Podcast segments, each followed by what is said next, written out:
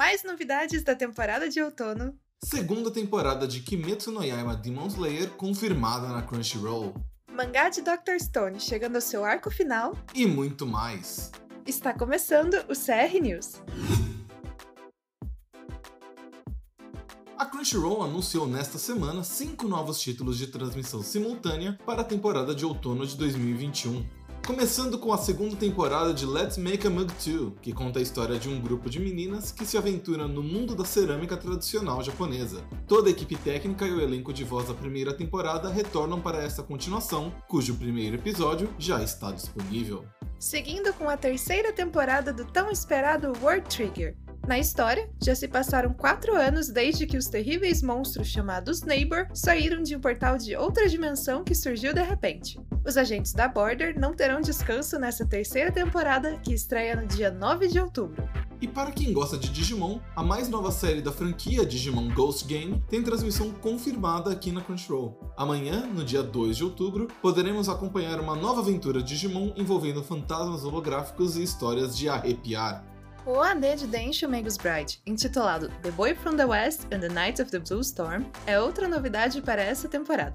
Nesse OAD, vamos acompanhar uma nova história da Tice, que se passa um pouco antes dela se tornar uma aluna de meio período durante o breve cochilo de cartafilos. Nessa história, a Tice recebe um convite para se juntar a uma academia, e com a ajuda de Elias e dos demais, ela começa a fazer sua preparação. Só que do nada o Spriggan chega em sua casa, montado em um cavalo e trazendo notícias de que alguma coisa tá muito errada.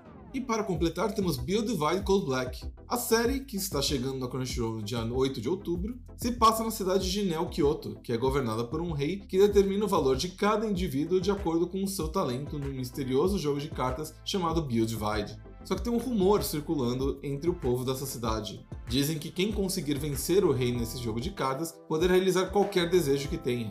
Para desafiá-lo, no entanto, é preciso participar e vencer várias batalhas e completar uma misteriosa chave. Protagonista se chama Teruto Kurabe, e ele é um jovem que deseja derrotar o rei por um motivo que ninguém sabe exatamente. Guiado pela misteriosa Sakura Banca, ele entra de cabeça nas batalhas de Rebuild. Tokyo Revengers está cheio de personagens únicos que se recusam a seguir as regras da sociedade. E a maneira mais óbvia de expressar isso é através de penteados estilosos. Cada um desses estilos diz algo sobre o personagem que o usa e não existem dois iguais. Se você está procurando um novo corte de cabelo ou está curioso para saber qual combina com você, faça o nosso quiz e descubra. Para mim, o resultado foi o Drake. E para falar a verdade, eu fiquei bem feliz porque eu adoro o penteado dele e eu acho que um undercut talvez combine bastante comigo. O que, que vocês acham? Talvez eu devesse fazer uma tatuagem? Hum, não sei. Mas me conta aqui qual foi o seu resultado e se você vai aderir a esse estilo. Lembrando também que o anime de Tokyo Revengers está disponível completo na Crunchyroll, com legendas em português e também na opção dublado em português brasileiro. A Crunchyroll anunciou no último fim de semana que vai exibir os dois arcos de continuação de Demon Slayer Kimetsu no Yaiba, começando com Demon Slayer Mugen Train, que estreia no dia 10 de outubro, e vai seguir a história a partir do ponto onde o anime de televisão terminou em 2019. Ele é uma reedição do filme que teve grande sucesso da franquia e foi inclusive lançado aqui no Brasil. Será dividido em seis partes episódicas semanais, mas vai também contar com um sétimo episódio completamente inédito, onde acompanharemos Kyojuro Rengoku em uma nova missão a caminho do trem. Nessa parte, Lisa retornará com as músicas temas, a abertura Akeboshi e o encerramento Shirogane. E depois desse arco, no dia 5 de dezembro, teremos a estreia do arco Entertainment District, que é a continuação da história, onde seguiremos Tanjiro e seus companheiros em uma nova missão no Distrito da Luz Vermelha Yoshiwara. Lá eles vão encontrar o demônio Daki, que será dublado por Miyuki Sawashiro. O arco vai estrear com um episódio especial de uma hora e contará com temas musicais da cantora Aimer, que vai cantar tanto o tema de abertura, Zankyo Sanka, quanto o tema de encerramento, Asagakuru. A gente já falou aqui sobre os estilos de cabelo de Tokyo Revengers, mas agora a gente vai falar um pouquinho sobre as vendas de mangá da série. Em abril de 2021, um pouco antes de sair a adaptação em anime de Tokyo Revengers, mangá escrito e ilustrado por Ken Wakui, havia sido anunciado que a série tinha cerca de 10 milhões de cópias físicas e digitais em circulação, o que já é bastante coisa. Agora, seis meses depois, foi revelado pelo portal Oricon que o mangá de Tokyo Revengers já conta com mais de 40 milhões de cópias em circulação, o que representa 30 milhões de cópias vendidas desde a estreia do anime. Isso coloca Tokyo Revengers no mesmo patamar de vendas do mangá original de Yu-Gi-Oh!, além de ultrapassar séries como Shaman King e The Seven Deadly Sins. Vale a pena relembrar também que em maio deste ano a Kodansha, que é a editora responsável por publicar a série no Japão, anunciou que as vendas de Tokyo Revengers cresceram em 670% desde que o anime estreou na TV. E de acordo com as estimativas da editora, isso equivale a um volume de mangá sendo vendido a cada 2,4 segundos. Isso é incrível, não é? E se mais anúncios de Simoncast não foram o suficiente para você, se a nova temporada de Kimetsu no Eba ainda não foi o bastante para saciar a sua sede de anime, pode ficar tranquilo que a Crunchyroll nesta semana adicionou mais três novos títulos de catálogo na plataforma. Vocês estão prontos para maratona? Então confira agora mais detalhes sobre cada uma das séries que temos para oferecer.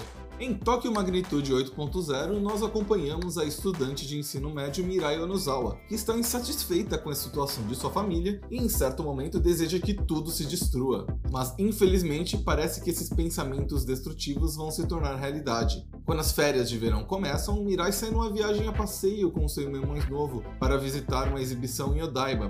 Nesse momento, um terremoto de magnitude 8.0 acaba atingindo a região de Kanto, causando enormes estragos. E agora, as duas crianças precisam voltar para casa, mesmo com um caos instaurado em toda a cidade e nenhum transporte público funcionando. Se você é daqueles que chora fácil, pode ir preparando os leicinhos. Já Black Rock Shooter é baseado na franquia multimídia criada pelo ilustrador Ryohei Hoke. O anime foi ao ar originalmente entre janeiro e março de 2012, contando com oito episódios. Na série, acompanhamos o primeiro dia de colégio de Mato Kuroi, que encontra Yomi Takanashi, uma garota muito tímida por quem ela imediatamente se interessa. Matou faz o possível para conversar com Yumi, querendo fazer amizade com ela a todo custo. No início, ela é evitada pela garota, mas eventualmente as duas acabam se aproximando, só que num universo paralelo, as duas são inimigas mortais, e isso acaba tendo um efeito invisível no universo onde elas são amigas. E para fechar, temos Kenichi, The Myers Disciple, que também chega na Crunchyroll esta semana. Os 25 primeiros episódios do anime já estão disponíveis, com os próximos 25 finais chegando muito em breve. Nessa história, nós acompanhamos Kenichi, um jovem que depois de sofrer muito bullying, decide que quer ser forte e entra num clube de karatê. Mal sabia ele que no clube de karatê ele também seria vítima dos outros pupilos com frequência. Até conhecer Mio, uma bela garota que veio de outro colégio e sugere que ele se torne discípulo de um misterioso dojo chamado Ryozanpaku, gerido por vários mestres de diferentes artes marciais, que variam desde judô e karatê até muay thai. Kenichi é submetido a uma rotina de treino brutal, mas se torna muito forte e acaba virando alvo de uma gangue de rua chamada Ragnarok. Mesmo atacado dia e noite, Kenichi continua a treinar se fortalecer para proteger os seus amigos queridos. Foi anunciado na edição mais recente da revista Shonen Jump da editora Shueisha no último final de semana que o mangá Dr. Stone, escrito por Hichiro Inagaki e ilustrado por Boichi, está entrando no seu arco final. Acho que ninguém esperava por essa, né? Também foi revelado que o mangá terá uma pausa de uma semana para que os autores possam realizar pesquisas, e o próximo capítulo está previsto para 11 de outubro.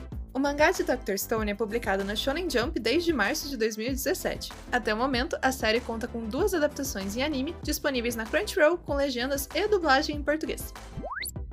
Mais notícias da semana. Panini lançará no Brasil edição especial do último volume de Ataque dos Titãs. Tokyo Revengers se torna o filme live action com maior bilheteria de 2021 no Japão. Taamo, é autora de House of the Sun, começará a publicar novo mangá em outubro. O mangá de Jujutsu Kaisen anuncia que já conta com mais de 55 milhões de cópias em circulação. Quarta temporada de Agretsuko tem estreia marcada para dezembro. Tales of Luminaria, o novo jogo da Bandai Namco da série Tales, tem adaptação em anime anunciada. Protagonistas de Girls Under Panzer vão se reunir para fazer um importante anúncio no dia 14 de novembro. O jogo Cupid Parasite para Nintendo Switch será lançado em novembro no ocidente. Após 14 anos em publicação, mangá Carnival chegará ao fim em outubro. O animador brasileiro Vinícius Dias participa da produção do lendário episódio 217 de Boruto, Naruto Next Generations. O CR News de hoje fica por aqui, mas você sempre pode ficar por dentro do que está rolando na indústria de animes lá na Crunchyroll Notícias. Faz uma visitinha lá no nosso site. Muito obrigado por ouvir e até semana que vem. Você ouviu a versão do CR News para podcast. Toda semana a gente também publica em vídeo no nosso canal do YouTube e também em nossa página do Facebook. Produção: José Sassi e Júlia Stefanel. Apresentação: Yuri Petnis e Malu Arantes.